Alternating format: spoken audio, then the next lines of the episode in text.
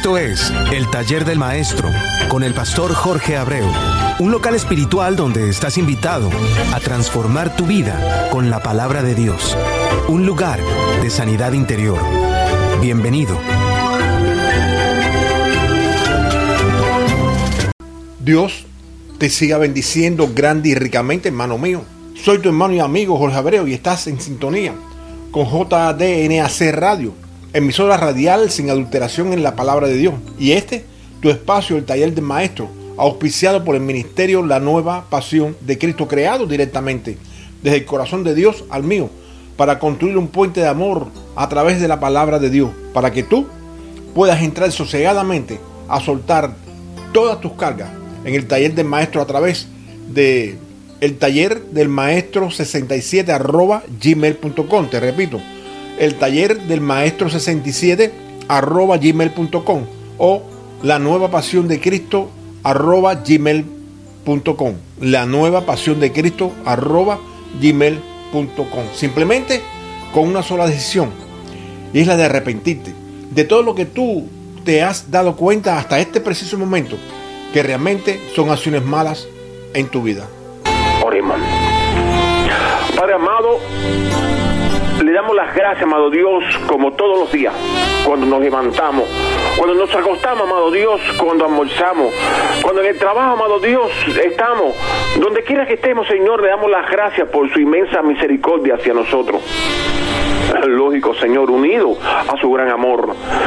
Le damos las gracias porque sabemos, amado Dios, que independientemente a cómo nos veamos, tenemos esperanza de un Dios grande y poderoso, Señor, que siempre está a nuestro lado vigila, amado Dios, vigila nuestras actitudes, nuestras acciones, vigila nuestra boca, nuestro corazón, para de alguna forma, amado Dios, poder eh, comenzar de nuevo a domarnos, amado Dios, a disciplinarnos, si en un momento podemos salir o salimos de sus caminos. Gracias, amado Dios, por ese ese bello amor que depositó en nosotros a través de su Hijo Jesús, amado Dios, a través de ese, de ese ser que vino aquí a la tierra a sacrificarse por cada uno de nosotros, amado Dios, para que hoy tuviéramos a través de su palabra, Señor, a través de su testimonio, a través de su sangre, a través de su nombre, una esperanza tan linda, amado Dios, de poder llegar un día al encuentro con su mirada, al encuentro con su corazón. Te amamos, Señor, en el nombre de tu Hijo amado, Jesucristo, Señor. Amén. Amén y amén.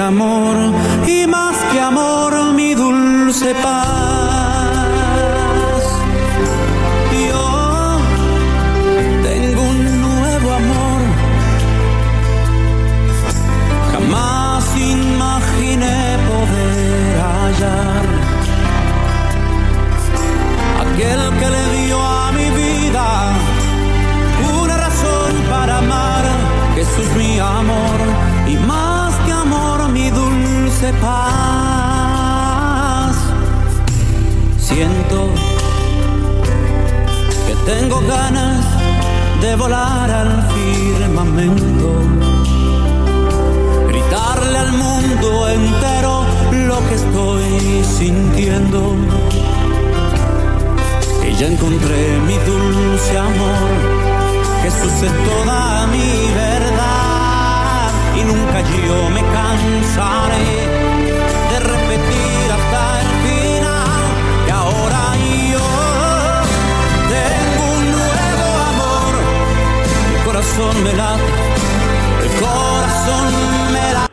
Durante los, los últimos programas hemos venido hablando de cómo debemos de estar atentos a nuestro diario comportamiento.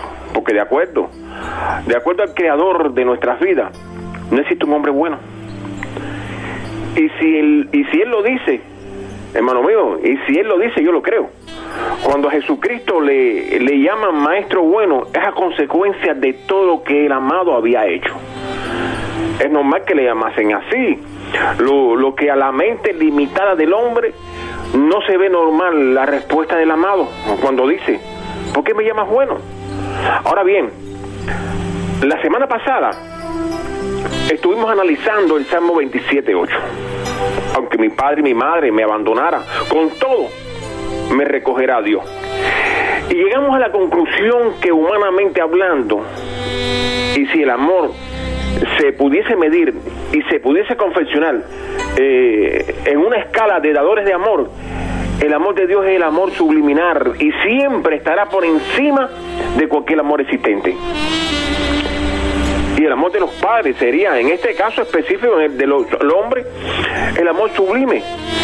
Que aunque el abandono a cualquier género existente, hermano, cónyuge, hijo, amigo, cualquiera, podría estar en esa categoría. Lo que David en ese momento especificaba es que el mayor exponente de amor en el ser humano es de los padres. Lógico, estamos hablando de los padres normales, de los que tienen su corazón directo y conectado con el amado. Asimismo lo vemos en el amado cuando le preguntan, maestro bueno, y él especifica que no hay un maestro bueno. Y él responde, ¿por qué me llamas bueno? Ninguno hay bueno, solo uno, Dios. Fíjate bien, Aquel amado le da la gloria y la honra al Padre, reconociéndose como hijo de Dios. ¿Cuánto más podrían hacer los que todavía son hijos de padre y madre que están vivas? Y creo que de esto se pudiese hablar muchísimo, solamente recuerda, recuerda solamente esto, que siempre lo estoy especificando, la lucha no es contra carne ni sangre. Por lo que el título del mensaje de hoy es si Dios es amor hacia ti, también tú, hermana, hermano mío, debe ser amor hacia el prójimo. Ese, ese es el que, el que está enamorado de ti por completo. Nuestro amado Dios. Yeshua. Jesucristo, tu redentor. El que te redimió de la maldición de la ley. Así mismo dice su palabra el que te recogerá a ti independientemente a quien, te saque de su vida.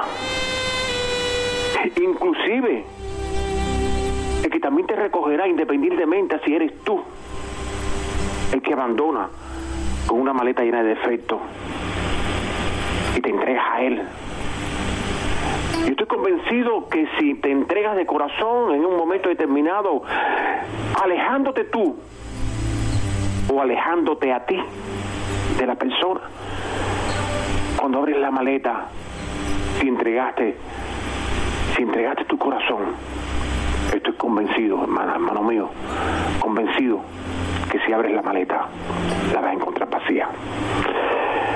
Por eso, de, de mil formas podríamos entender esta famosa frase bíblica del amado. porque me llamas bueno? Ninguno hay bueno, solo uno, Dios. Podríamos verlo como, como la importancia de saber honrar a los padres.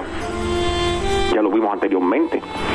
También tomarlo como el amor hacia Dios por sobre todas las cosas, inclusive por sobre nosotros mismos. Que es una ley que debe regir la vida de cualquier líder, en cualquier momento y en cualquier lugar. Ahora bien, a ese mismo hombre que le da gloria y honra al Padre, en varias ocasiones se le dio decir, quien me ve a mí, ve al Padre. Quien me oye hablar a mí, oye hablar al Padre. Y no sé si te has dado cuenta que lo que plantea el amado, el amado plantea la conexión existente entre él y el Padre.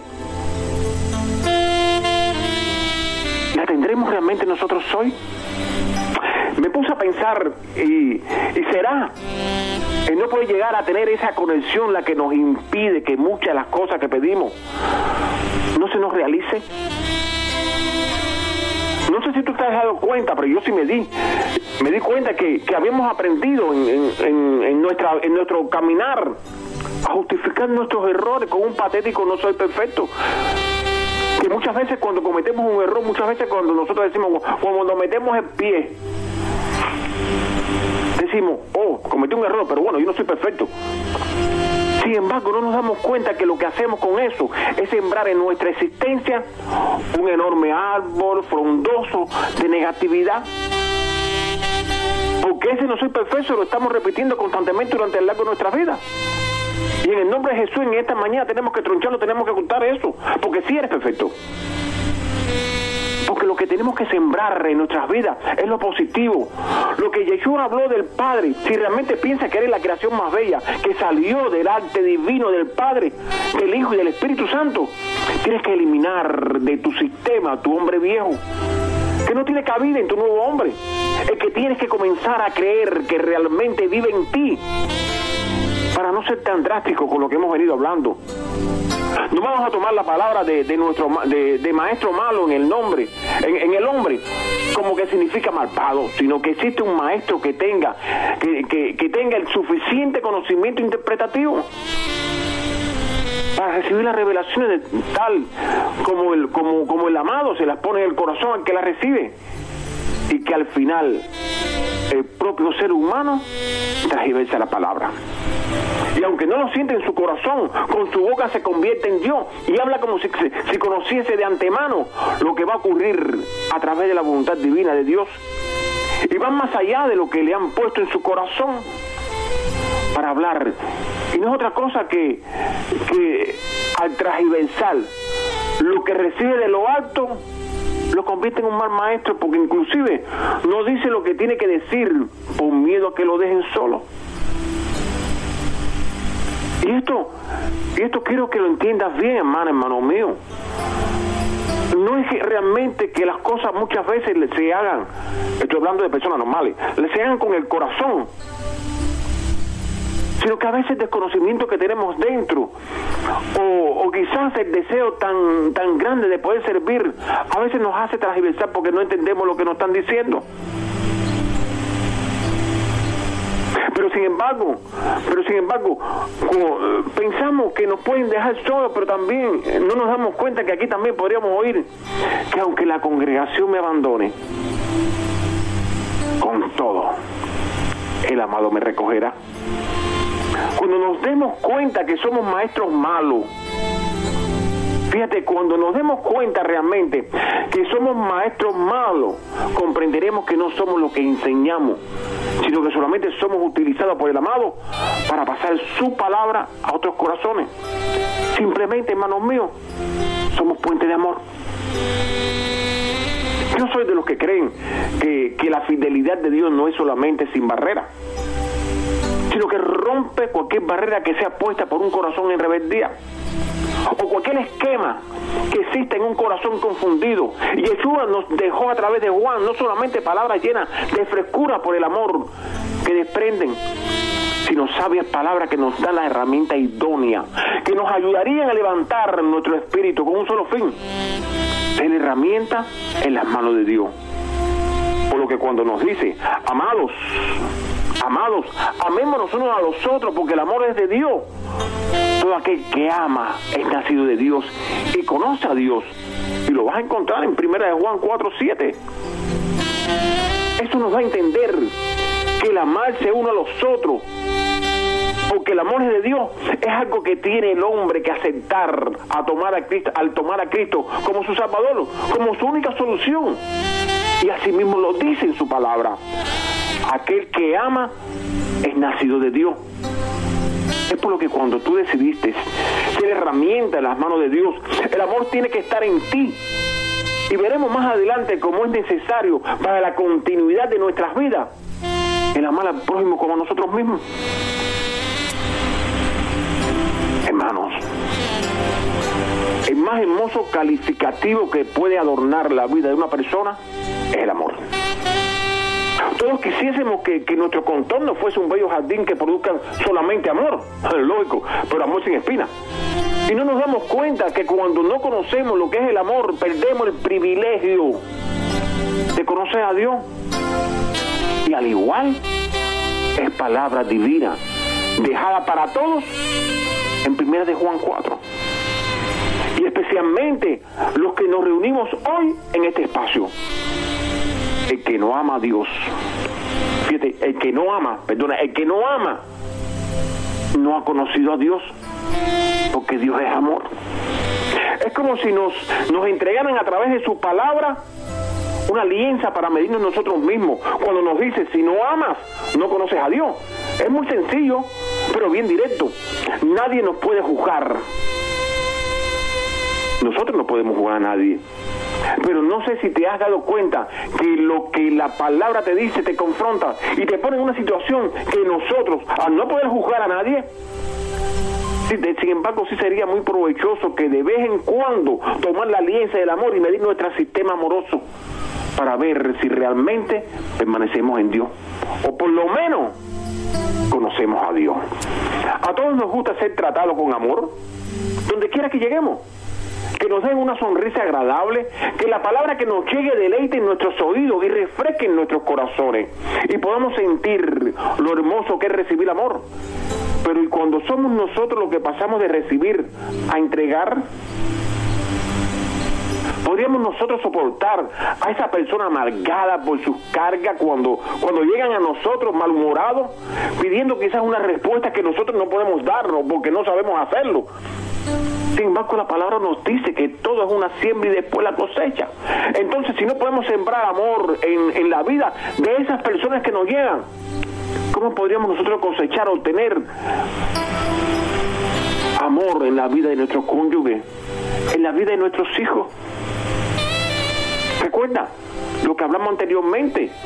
Yeshua le dio con su actitud gloria y honra a su padre. Sin embargo, muchos de los hijos de Dios tienen testimonio en su vida a través de la propia mano de, de, Dios. Y nosotros hemos conocido y creído el amor que Dios tiene para con nosotros. Ese amor es lo que se derrama en ti para que tú puedas tener testimonio. Por eso Dios es amor. Y el que permanece en amor, permanece en Dios y Dios en él.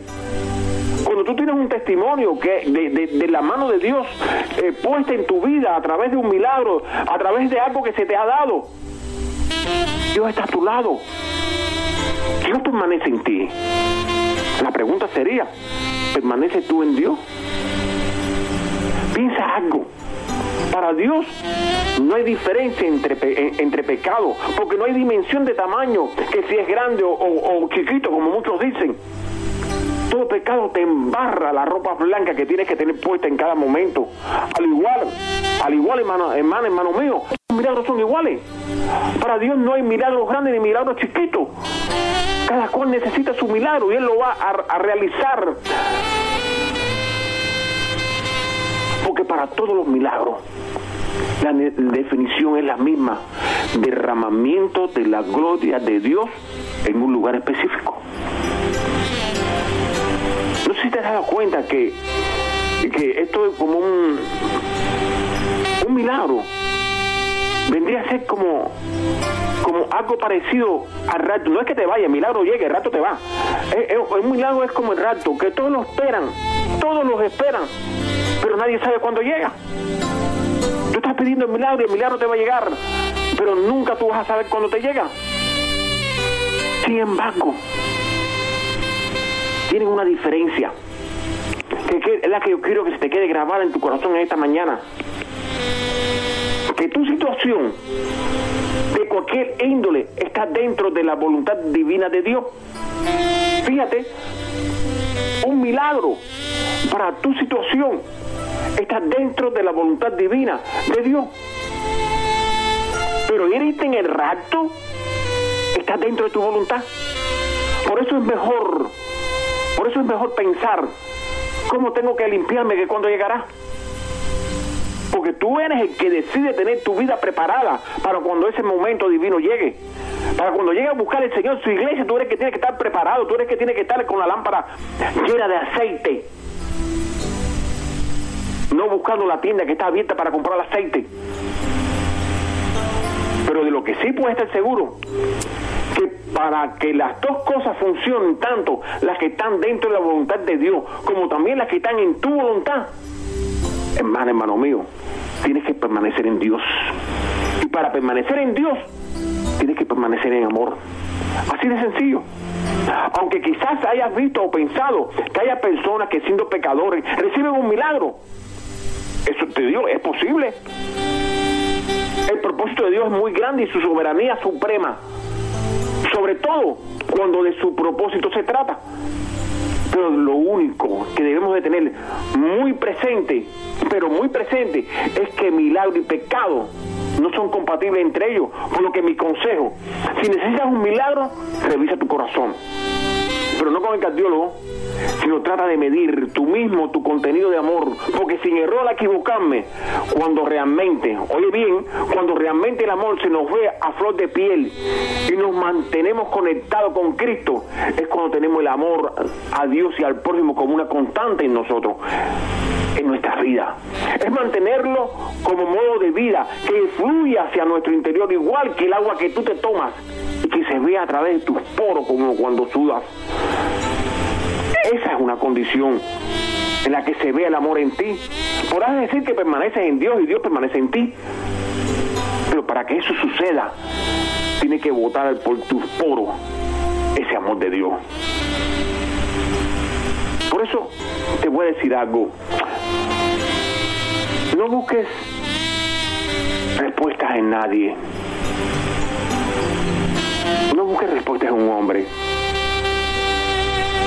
miras hacia arriba y buscas respuestas en Dios. Para a través de esa palabra poder hacer un puente de amor de nuestro corazón al tuyo, para que el amor pueda pasar hacia tu corazón. Para que tú puedas sentir en tu vida la tranquilidad de que realmente el Señor está en ti. Para enseñarte, para enseñarte cómo muchas veces, muchas veces pensamos nosotros que la gente está yendo contra nosotros y no nos damos cuenta que la lucha no es contra carne ni sangre, no solamente en los que están frente a nosotros, sino en nosotros mismos. Pensemos no como, como el enemigo pudo controlar a la persona que está al frente y ha minimizado su espíritu, sino pensemos también que dentro de nosotros mismos puede estar esa situación existiendo, porque también nosotros podemos tener en nuestros corazones algo interior que no es carne ni sangre. Y que ha minimizado no solamente nuestro espíritu, sino que para minimizar nuestro espíritu tiene que minimizar, tiene que poner por el piso prácticamente nuestro amor. Las confrontaciones no son buenas. Aquí lo único bueno en esta vida es poder entregar amor. Poder desarrollar en, tu interior todo lo grande que Dios te ha dado. Dios te hizo en su principio, o nos hizo a imagen y semejanza de Él. Su característica principal era, es el amor, por eso en, casi todas las palabras, en, en casi todas las palabras bíblicas, el amor está por encima de todo porque es el arma más poderosa que nos ha dado el Señor para poder contrarrestar todos esos males que, que vienen o que achacan nuestras vidas, que muchas veces tenemos dolores internos. Y no estoy hablando ahora de la carne, no estoy hablando de una artritis, no estoy hablando de una rodilla, no estoy, no estoy hablando de un, de, un, de un tobillo. Son dolores emocionales que poco a poco van acabando con nuestras vidas. Y que si nosotros logramos controlar esos dolores emocionales, quizás esos dolores artríticos, esos dolores de rodillas, esos dolores de, tobillo, o lo que sea, ese dolor de la carne, lo podamos también controlar. Él es nuestro rey. Es el gran motivo que tienes hoy para comenzar un tiempo de reflexión y análisis de tu vida y que al final puedas decir, gracias Señor, gracias Señor por su actitud, le pido perdón, le pido perdón Señor por todos mis errores y le entrego mi vida y puedas comenzar a ser, un ser diferente no solamente para ti los tuyos, sino también para el Señor. Que Dios te siga bendiciendo grande y ricamente. Si no has aceptado a Cristo, repite conmigo. Padre amado, en este momento pido perdón, Señor, por mi camino contrario a su voluntad. Yo sé que Jesús murió en la cruz, porque lo he ido aprendiendo a través de este, este programa. Como también, Señor, resucitó a tercer día para sentarse a su diestra y desde allá arriba fijar sus ojos en mí. Yo quiero ser su, hijo, Señor, y poderle llamarle papá. Si lo hiciste en los cielos y fuiste en este momento, te queremos. Recuerda, Dios te guarda y Dios te bendice.